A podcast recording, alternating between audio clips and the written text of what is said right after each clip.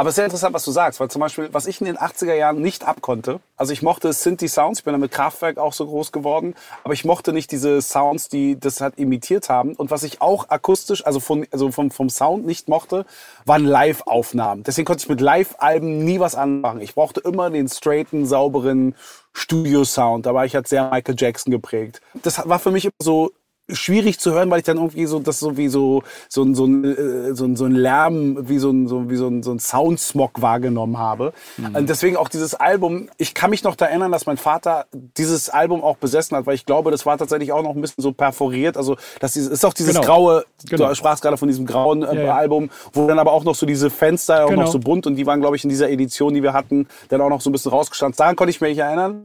Aber es war kein Album, was ich gerne gehört habe.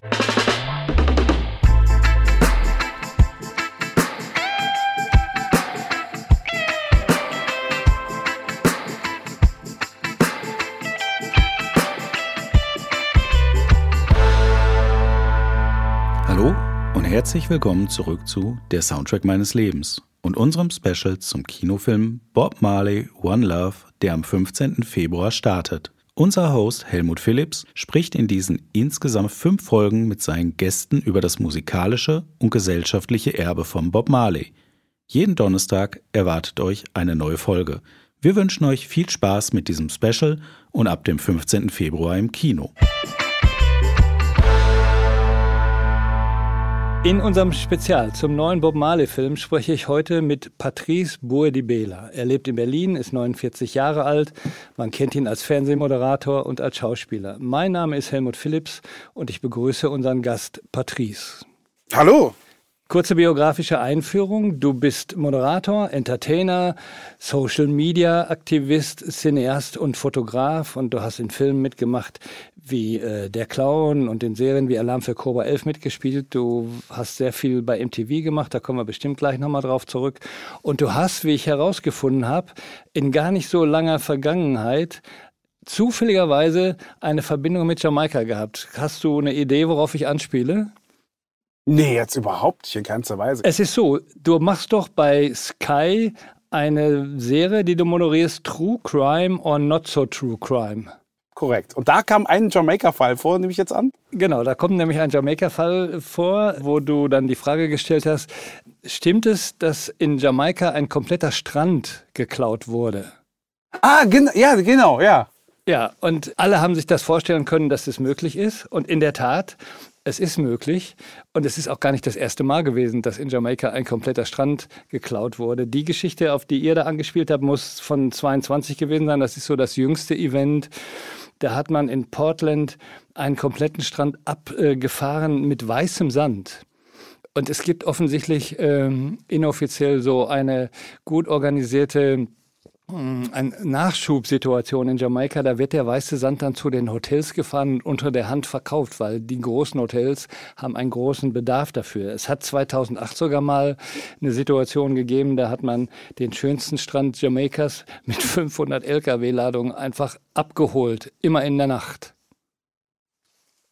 Das ist so spooky. Also, also es freut mich, dass du das Format hier angeschaut hast, dass du dir das da rauspickst. Also da wäre ich nicht mal drauf gekommen. Aber das ist schon sehr spooky. Beeindruckend und spooky zugleich. Nee, also ich wusste nicht, dass es da, so wie du es sagst, macht vollkommen Sinn. Aber da bin ich ja gespannt. Jamaika. Ich war leider noch nie auf Jamaika. Ich dachte eher, du hättest mich drauf, äh, auf, auf Rum angesprochen, weil im Zuge des PCBs, das ist so ein Bar-Convent hier in Berlin, yeah. ähm, gab es auch so eine große Präsentation eines, ich will jetzt hier keine, kein Product Placement machen, ähm, aber wo nochmal darauf hingewiesen worden ist, dass auch der Ursprung des Rums ja auch aus Jamaika ist. Und da war man besonders stolz drauf. Das wäre es ja gewesen. Ja, das ist tatsächlich so. Der Rum kommt aus Jamaika und ist ja ein Teil so dieses Dreiecksgeschäfts gewesen. Sklavenhandel, Rohrzuckerproduktion, Rum. Da hat man dann einfach Waren gegen Menschen, gegen Drogen getauscht. äh, und, und somit dann Only the good things. ja. Ähm, Nee, diese andere Geschichte. Ich habe halt ein bisschen geguckt, äh, was du für eine Beziehung zu Jamaika hast. Ich hätte jetzt natürlich gerne Fotos gefunden, wo du in Jamaika am Strand äh, unterwegs bist. Aber noch besser ist natürlich, dass du unterwegs warst mit denen, die den ganzen Strand geklaut haben. Das fand ich ganz witzig. Ähm, du hast ja wahrscheinlich deine größte Karriere bei MTV gehabt. Du giltst als derjenige, der am längsten bei MTV als Moderator gearbeitet hat. Das ist korrekt. El ganze elf Jahre. Das ist schon eine enorme äh, Zeit gewesen. Und interessanterweise und kurioserweise ist MTV genau in dem Jahr überhaupt an den Start gegangen, in dem Bob Marley gestorben ist. Und deshalb. 81 denn? 81, so? genau. Und ähm, ja, ja. Da, da, würde mich dann interessieren, hat Bob Marley bei MTV überhaupt noch irgendeine Rolle gespielt? Tauchte der da auf? Ja, doch, doch, doch, doch, weil es gab ja, ich glaube, äh, als ich da angefangen habe, äh, da gab es ja auch noch so, ähm, hatte nicht Bob Sinclair sogar noch einen Remix gemacht mit Bob Marley? Also äh, jeder, der remixen kann. Ich glaube, es gab, ja, also deswegen, ich glaube, ähm, weil als wir gerade über den, den, den Bezug zu, zu, Bob, äh, zu, zu Jamaika gesprochen haben, glaube ich, ist der universelle Part nach wie vor eben äh, Bob Marley. Also ich dachte darum, ich bin jetzt gerade so ein bisschen so überrascht, wo, wo das jetzt alles so herkommt, wo das jetzt irgendwie beginnt. Weil äh, am Ende des Tages Bob Marley war ja schon immer Bestand von, von allgemeiner Popkultur. Also fast so als das Urgestein, auch wenn es jetzt vielleicht so faktisch dann etwas falsch wäre, aber so im Mainstream verankerter Reggae wird in erster Linie sofort mit Bob Marley verbunden. Genau, genau. Für also, mich zumindest. Ja, für die meisten Leute auch. Also ich kann mich auch gut daran erinnern, als Bob Marley gestorben ist, das war eine Meldung in der Tagesschau.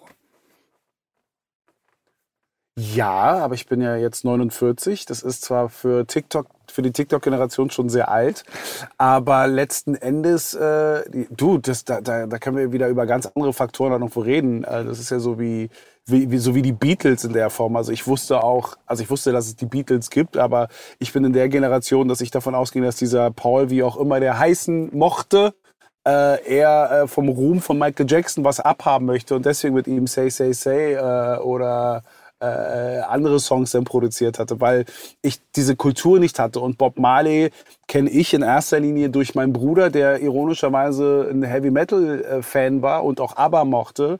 Und wenn es so diese drei Sachen gab, äh, äh, die ich mit meinem Bruder verbinde, ist es Metallica, ABBA und Bob Marley. Ich vermute mal, dein Bruder war dann ein bisschen älter als du. Der war genau zehn Jahre älter als ich. Das, das ist die übliche Geschichte. Entweder ist es der Bruder oder der Onkel oder der Vater, wo die meisten Leute, mit denen man heute zu tun hat, die sich als Bob Marley-Fans outen, sagen, wo sie zum ersten Mal auf Bob Marley gestoßen sind. Und bei dir ist es dann offensichtlich auch genauso, der ältere Bruder. Ja, aber hinzu kommt ja auch noch die Tatsache, mein Vater äh, hatte zur damaligen Zeit, also in den 80ern, auch eine Diskothek, wie man es ja damals nannte. Mhm. Also in, primär auch so ein Afro-Laden. Also auch das ist ja jetzt auch anders besetzt. Bei Afrobeats denkst du ja auch an ganz andere Sounds.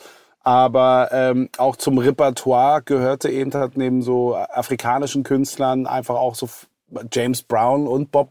Also deswegen, das ist so für mich ich war letztens, also da kann man ja ruhig mal eine, eine Marktreferenz mit reinbringen. Ich habe letztens ein Event für Coca-Cola moderiert. Und dann war dann auch so die Frage, wurde die Frage gestellt, kannst du dich noch an deine erste Coca-Cola erinnern? Und ich so, nein, weil Coca-Cola war schon immer da. Und genauso wie Coca-Cola so eine ikonische Brand ist, ist für mich auch Bob Marley genauso, genau das. Eine ikonische Brand, würde man heutzutage sagen, äh, die schon immer da war. Wären wir jetzt beim Fernsehen, dann müsste ich jetzt sagen, neben Coca-Cola gibt es auch noch Pepsi-Cola und Mezzomix und so weiter. Lass uns irgendwie versuchen, die Namen möglichst rauszuhalten.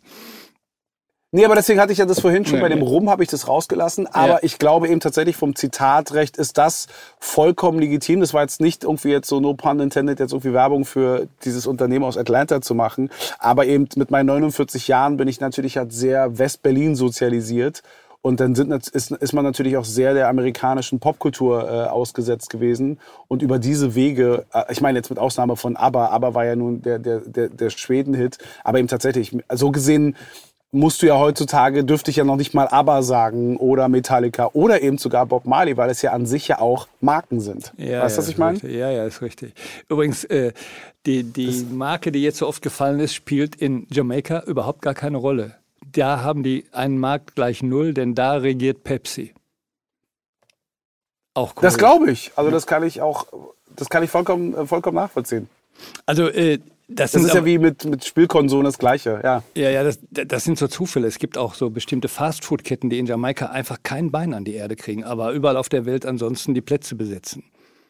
Ich habe es geschafft, den Namen ja, zu Ja, aber das ist ja auch, weil wir, ja, aber weil wir ja selbst auch in so einer, in so einer Zeit ja auch irgendwo leben, wo auch sehr viel aufgeklärt wird. Also um da wieder den Bogen zu dem Film zu spannen. Ich glaube, das ist auch etwas, wo ich halt natürlich sehr gespannt bin, weil es jetzt eine Zeit ist, wo man auch andere Bezugsquellen hat, auch transparenter über Themen und vorreden kann und auch jetzt äh, auch eine andere Perspektive auf äh, Sachen hat. Also ich glaube, wenn es vorher nicht jetzt auch nenne ich eine weitere Marke, wenn es nicht Outta Compton äh, die den Film über NWA gegeben hätte, wäre ich jetzt etwas skeptisch, ob jetzt ein Film äh, zum Thema Bob Marley reüssieren könnte. Ja, wobei die Idee dahinter wohl schon ist, eher einen Film gemacht zu haben, der so ähnlich ist wie Bohemian Rhapsody. Und der ist ja schon sehr Mainstream orientiert, wobei der Hip-Hop-Film ja schon eher für die Insider äh, oder für die Szene gemacht war. Ja, aber, aber auch Bohemian Rhapsody, nee, überhaupt nicht. Universal ist da alles andere als, also als, als, als Verleiher, ist alles andere als jetzt nur so den Arthouse-Film zu produzieren. Und äh, wenn ich es doch recht in, in Erinnerung habe, kam Bohemian Rhapsody nach NWA. Ah ja, ja, ich wollte nur einen Unterschied machen. Das, natürlich kommt das viel später, aber der, ja, ja, ja. Aber der Film Bohemian Rhapsody ist halt für, fürs Kino Mainstream gemacht worden. Äh, und äh, das andere waren schon eher so Dokumentationen, die sich für ein gezielten, gezieltes Marktsegment nur äh, produziert worden sind. Aber du hast schon. Da können wir I, I, beg, I beg to differ, weil für da, dann würden wir über Filme reden wie Boys in the Hood oder Menace to Society, die spezifisch für den Markt war. Aber es war an der Zeit auch wirklich anzuerkennen, weil ja Hip-Hop eben tatsächlich auch etwas ist, was absolut, äh, was absolut dann stark und groß und da ist. Es ist ja genauso wie, wir müssen uns ja auch ein bisschen so lösen von diesem westlichen Bubble-Denken und verstehen, dass die Welt aus so viel mehr halt irgendwo auch besteht. Und im Kern, ich glaube, das ist ja auch das, was Teil dieses Gespräches ja auch ist, um halt irgendwie die Bedeutung eines Bob Marleys auch wirklich so hervorzuheben, ist es eben, dass genau ein Künstler, nicht Künstler, sondern ein Künstler wie Bob Marley genau dazu beigetragen hat, unseren Horizont auch so zu erweitern und auch wirklich mal zu zeigen, dass die Welt einfach aus ganz anderen Strömen auch besteht und das hat langfristig beeinflusst hat. Also dieser Erfolg gerade von lateinamerikanischer Musik basiert eindeutig eben auch auf das Schaffen, äh, auf das Werk eines Bob Marleys. Okay, dann, dann sag doch mal, wie würdest du das definieren? Welche Bedeutung hat denn Bob Marley? Bob Marley hat wie kein anderer dafür gestanden, dass halt das Potenzial von Musik einfach da ist, auch wirklich das Denken und das Wesen das Miteinander auch so zu verändern. Und das ist das, was für mich Bob Marley eindeutig auch halt, äh, darstellt. Auch wenn es die jüngere Generation so gar nicht miterlebt hat und auch gar nicht wissen kann. Was aber nicht nur an der Musik, sondern vor allen Dingen an den Texten liegt. Ja, aber die hat ja auch nicht jeder sofort verstanden. Nicht jeder ist ja mit Patois zum Beispiel so vertraut. Und ich meine, One Love ist ja nicht gleich so, äh, ist ja nicht gleich eine, eine systematische äh, Kritik oder auch äh, No Woman, No Cry. Das, das, da brauchst du auch einen Zugang zu. Und das ist ja nicht das, worüber die Bravo jedes Mal äh, drüber geschrieben hat. Also das, das sind ja alles so Feuilleton-Themen, die dem Mainstream ja nicht zugänglich waren. Ja, also wo du dann schon Bravo erwähnst, ich glaube, dass am Anfang äh, die Leute da einfach in eine Falle getappt sind. Die haben das gar nicht gemerkt, mit was sie sich da auseinandersetzen. Die haben No Woman, No Cry gehört oder Is This Love und haben gar nicht mitgekriegt, Korrekt. dass es um Exodus und Get Up, Stand Up und solche Sachen ging. Korrekt, aber es ist ja mit Tracy Chapman damals mit Fast Car ja genauso gewesen. Genau, genau. Ja, aber das ist eben die normale Pop-Rezeption, wie man sie so erlebt.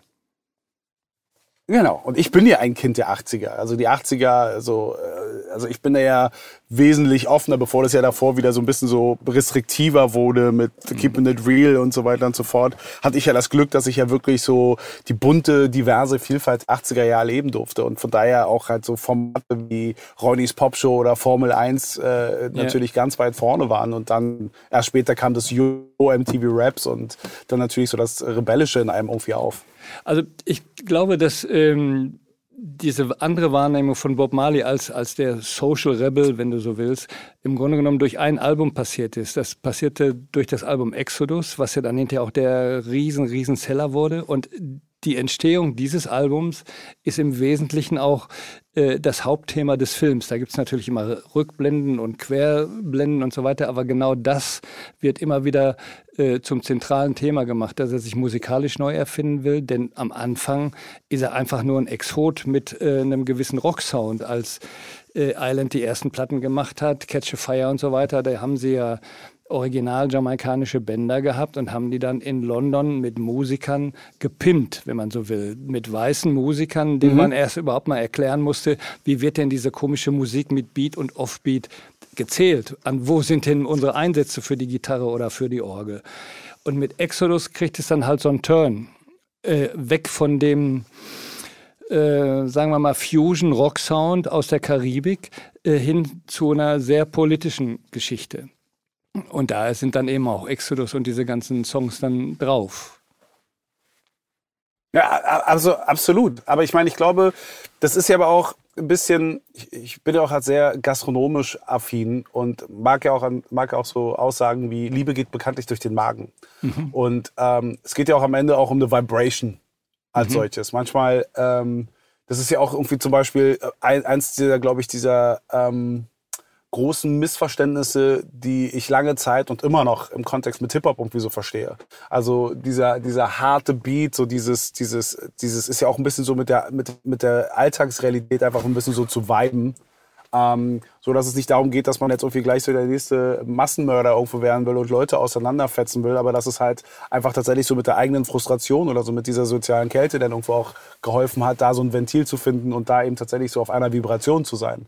Und das ist ja eben tatsächlich, dass wenn du halt eine Gesellschaft oder eine Kultur kennenlernen willst, dann sind eben genau Musik und, und, und äh, Food genau das für Themen, die, die, die einen den Zugang dazu erbringen. Und ich glaube, das ist ja Bob Marley ich weiß noch nicht mal, wie bewusst. Ich meine, wir können ihn ja leider nicht fragen und es ist ja so nicht dokumentiert, ob er sich darüber halt so im Klaren war, weil er konnte ja Ende der 70er, 80er ja nicht irgendwie voraussagen, wie wir Medien am Ende miteinander konsumieren werden. Aber er hat das schon ähm, aber er hat, wie gesagt, dazu beigetragen, dass, wie du es ja gerade gesagt hast, die Musiker sich erstmal neu einstellen mussten und somit hat auch die Ohren ganz anders aufspitzen mussten, um eben diesen Vibe auch wieder repräsentieren und irgendwie auch re reproduzieren zu können. Aber das Publikum. Ohne verbale äh, Aussagen. Mhm, aber das Publikum musste sich gar nicht groß drauf einstellen. Die haben das sehr schnell begriffen, weil eben das, was du eben als Vibration gesagt hast, ist ja auch so ein Zauberwort, der Vibe. Der, der Vibe spielt mhm. im Reggae eine, eine große Rolle. Und es trifft eben auch auf eine etwas alleingelassene Generation von Musikkonsumenten, die nach Woodstock auf einmal mit einer Musik konfrontiert wurden, mit der sie nicht mehr so richtig klarkamen. Und Bob Marley war eben leicht zugänglich. Das meine ich überhaupt nicht als Kritik, sondern das ist positiv. Das ist ja das Geheimnis, dass dieser Beat mhm. eben eine gewisse Körperlichkeit in sich hat. Also das, was man immer so sagt, ja, das ist der Heartbeat des Menschen. Da ist ja was Wahres dran. Auf diese, dieses Tempo und auf dieses diesen Rhythmus kann sich ja jeder sofort einlassen. Und das vermengt sich dann eben mit dieser Glorifizierung einer bestimmten Art von Rauchware und eben auch den Texten, die da eine große Rolle spielen. Ja. Und dann kommt ja. dieser Moment, er singt Get Up, Stand Up und du fühlst es in der Musik. Ja, aber ich, äh, also ich will nicht widersprechen, aber Noch doch. würde es nicht so als, als ja, aber widersprechen würde ja sagen, dass ich, würde ja implementieren, dass ich es besser weiß. Ich möchte nur anmerken, dass ich da so meine Zweifel eben habe. Das ist manchmal, Woran? also manchmal glaube ich auch so an Sätze wie, naja, es gibt auch so Sätze wie zum Beispiel, was der Bauer nicht kennt, das frisst er nicht. Also es ist so, im, im Rückblickend ist es denn schon so macht es für mich halt Sinn zu sagen, okay, den Vibe, der hat mich so mitgenommen. So ähnlich wie auch damals als Massive Attack äh, groß rauskam und alle meinten so, ja, so äh, Trip-Hop, das ist so sehr langsam, die 60 Beat pro Minute, das entspricht so dem Ruhepulsschlag des Herzen und deswegen hat man den Zugang dazu. Ich glaube schon, dass da schon ein paar Dissonanzen auch bei den Hörern waren, an die sie sich auch erstmal gewöhnen müssten, weil das hat ja auch was mit Menschen zu tun. Das liegt ja auch in unserer Natur, da ein bisschen reinzukommen. Ich glaube, das hat eben das, was ich vorhin gesagt habe, ihnen so den Weg zu einem anderen Bewusstsein eröffnet. Aber ich glaube schon, dass es ganz am Anfang so beim ersten Mal hören schon Schwierigkeiten gab, weil ich bin ja auch nicht frei davon, dass ich Sachen jetzt mittlerweile gut finde, die ich damals zu Tode gedisst habe und dachte, äh, ist ja Schrott und Kram und Co. Und jetzt im Nachhinein feststelle so, ja, das ist eigentlich schon sehr genial gewesen, muss man schon sagen. Es ist ja wie, wie Leute heute immer noch mit Jazz nichts anfangen können, also mit Free Jazz. Ja, Lass uns jetzt nicht nur über Friedrichs reden, das macht irgendwie, das wird es zu kompliziert machen. Aber man muss einfach auch anerkennen. Ja, ja, aber du weißt, aber du weißt, ja, worauf ja, ich hinaus will. Ich, ich weiß, verstehe das genau und gebe dir auch recht. Aber ja. man muss einfach auch sehen, dass damals eine sehr geschickte äh, Marketingstrategie da auch eine Rolle gespielt hat. Du wirst dich dann wahrscheinlich nicht daran erinnern können, weil du dann noch zu jung warst, wenn ich das mal so ein bisschen undespektierlich sagen darf. Bob Marley oh, wurde, ich so selten mittlerweile. wurde beworben, indem ein roter Doppel Doppeldeckerbus aus England durch Europa fuhr und auf den Marktplätzen der Metropolen überall äh, äh, Stationen gemacht hat. Und da konnte man hingehen und wurde dann mit dem Thema Bob Marley versorgt mit Stickern und Papierchen und was weiß ich nicht alles. Und das alles diente der Promotion des Live-Albums Babylon by Bus. Und ich kannte den Bus. Ich kannte den Bus. Ja. Ich habe den nie in echt gesehen, aber ich kenne den Bus, aber ich wusste nicht, dass das die Geschichte dahinter ist und auch wieder klassische Street-Marketing unterstreicht. Also ich bin einer von denen, die in dem Bus waren. Und äh, dann höre jetzt mal Babylon Wie warst du denn da?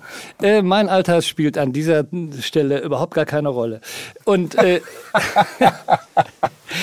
man hört daraus, dass ich älter bin und äh, Babylon by Bass war das Thema. Äh, und wenn du dir das mit offenen Ohren anhörst, dann wirst du sagen, es ist eine Reggae-Platte, aber es ist auch gleichzeitig eine Rockplatte. Es ist die Platte mit dem neuen Gitarristen, den die Band hatte. Und das war äh, ein Rockgitarrist. Und das spielt eine ganz, ganz große Rolle, dass die äh, Rezeption von Bob Marley dann immer mehr Freunde gefunden hat. Am Anfang die ersten Platten, als Island die rausgebracht hat, Catch a Fire mit diesem aufklappbaren äh, Zippo-Cover, da haben die am Anfang keine 10.000 Stück von verkauft. Die haben den, den Blackwell er, für bekloppt er, erzählt, dass er so viel Geld in, in so ein Produkt reinsteckt. Heute hat sich das alles hundertfach, ach, wie oft gerechnet. Aber das musste auch ein bisschen gemacht werden. Deshalb haben sie ja auch den Sound im Grunde genommen einer weißen Musik angepasst. Der Beat der ersten Platten der Wailers ist ja ein ganz anderer, der ist ja viel rudimentärer und hätte sich niemals so durchgesetzt. Heute aus der Rücksicht würden wir sagen, boah, war das geil, diese Raffness, diese Rohheit, aber es brauchte schon das Marketing. Aber es ist sehr interessant, was du sagst, weil zum Beispiel, was ich in den 80er Jahren nicht abkonnte, also ich mochte Synthi-Sounds, ich bin dann mit Kraftwerk auch so groß geworden, aber ich mochte nicht diese Sounds, die das halt imitiert haben. Und was ich auch akustisch, also, von, also vom, vom Sound nicht mochte, waren Live-Aufnahmen. Deswegen konnte ich mit Live-Alben nie was anmachen. Ich brauchte immer den straighten, sauberen Studio-Sound. Da war ich halt sehr Michael Jackson geprägt. Das war für mich immer so schwierig zu hören, weil ich dann irgendwie so das so wie so so ein so ein äh, so ein, so ein Lärm wie so ein so wie so ein, so ein Soundsmog wahrgenommen habe. Mhm. Und deswegen auch dieses Album. Ich kann mich noch da erinnern, dass mein Vater dieses Album auch besessen hat, weil ich glaube, das war tatsächlich auch noch ein bisschen so perforiert. Also das ist auch dieses genau. graue. Genau. Du sprachst gerade von diesem grauen äh, ja, ja. Album, wo dann aber auch noch so diese Fenster auch genau. noch so bunt und die waren glaube ich in dieser Edition, die wir hatten, dann auch noch so ein bisschen rausgestanden. Daran konnte ich mich erinnern. Aber es war kein Album, was ich gerne gehört habe. Aber jetzt pass auf. Ich, das ist dir dann wahrscheinlich gar nicht bewusst. Die erste erfolgreiche Single genau. ist gewesen No Woman No Cry. Und es ist eine Nummer ja. aus einem Live-Konzert, aus einem Live-Album. Das ist ein Konzert, was in England äh, stattgefunden hat, wo schon die ganzen militanten Tunes von, von Bob Marley zur Aufführung kamen und eben auch No Woman No Cry. Und daraus hat man eine Single gemacht und das ist der Turning Point in der Rezeption von Bob Marley. Bis dahin war Reggae in England auch vorbehalten einer schwarzen Rezeption bei den Soundsystems der Immigranten und so weiter. Ich weiß es zufällig, weil ich zu diesem Thema gerade sehr lange recherchiert habe und ein Buch geschrieben habe. Und das ist nach allen Leuten, nach allen Zeitsagen, Zeugen, Aussagen, äh, der Turning Point gewesen, womit dann auf einmal Reggae eine ganz neue ähm, Zielgruppe gefunden hat. Auch lustigerweise aber das live schon immer.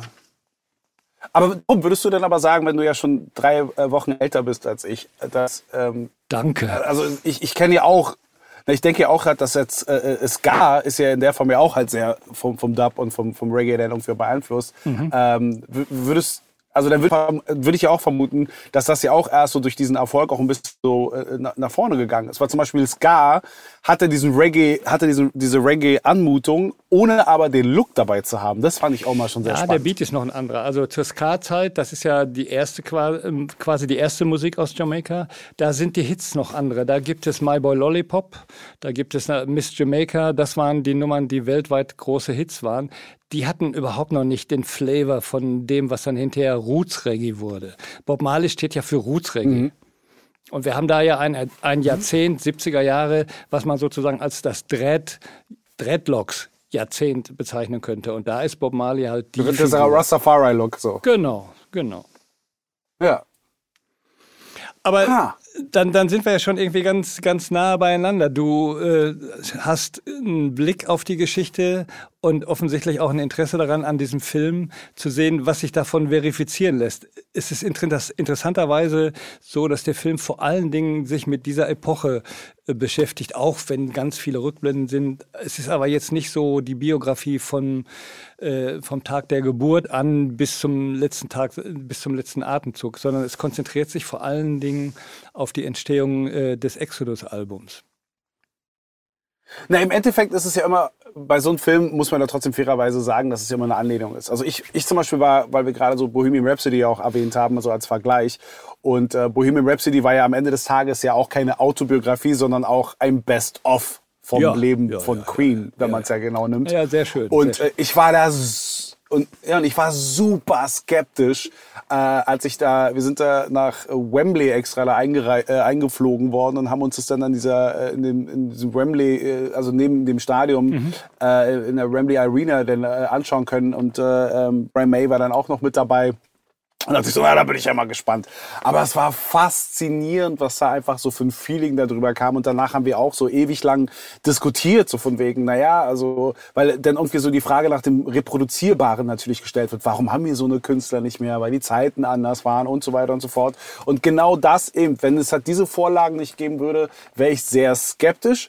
Aber äh, äh ja, also wenn du das halt in der Form vergleichst, dann ja, klar bin ich natürlich halt sehr gespannt. Wohl wissend, dass ich da jetzt keinen absoluten äh, äh, Geschichtsunterricht mitbekomme. Aber wenn ich eine Sache im Alter, in meinem Alter gelernt habe, ist, es gibt noch tatsächlich einfach noch so viel mehr, was ich nicht wusste. Und da bin ich ein ganz, ganz großer Fan. Ich bin gar nicht mal so darauf interessiert, was jetzt in fünf Jahren jetzt hip sein wird, weil am Ende ist hip, was verkauft sich am besten.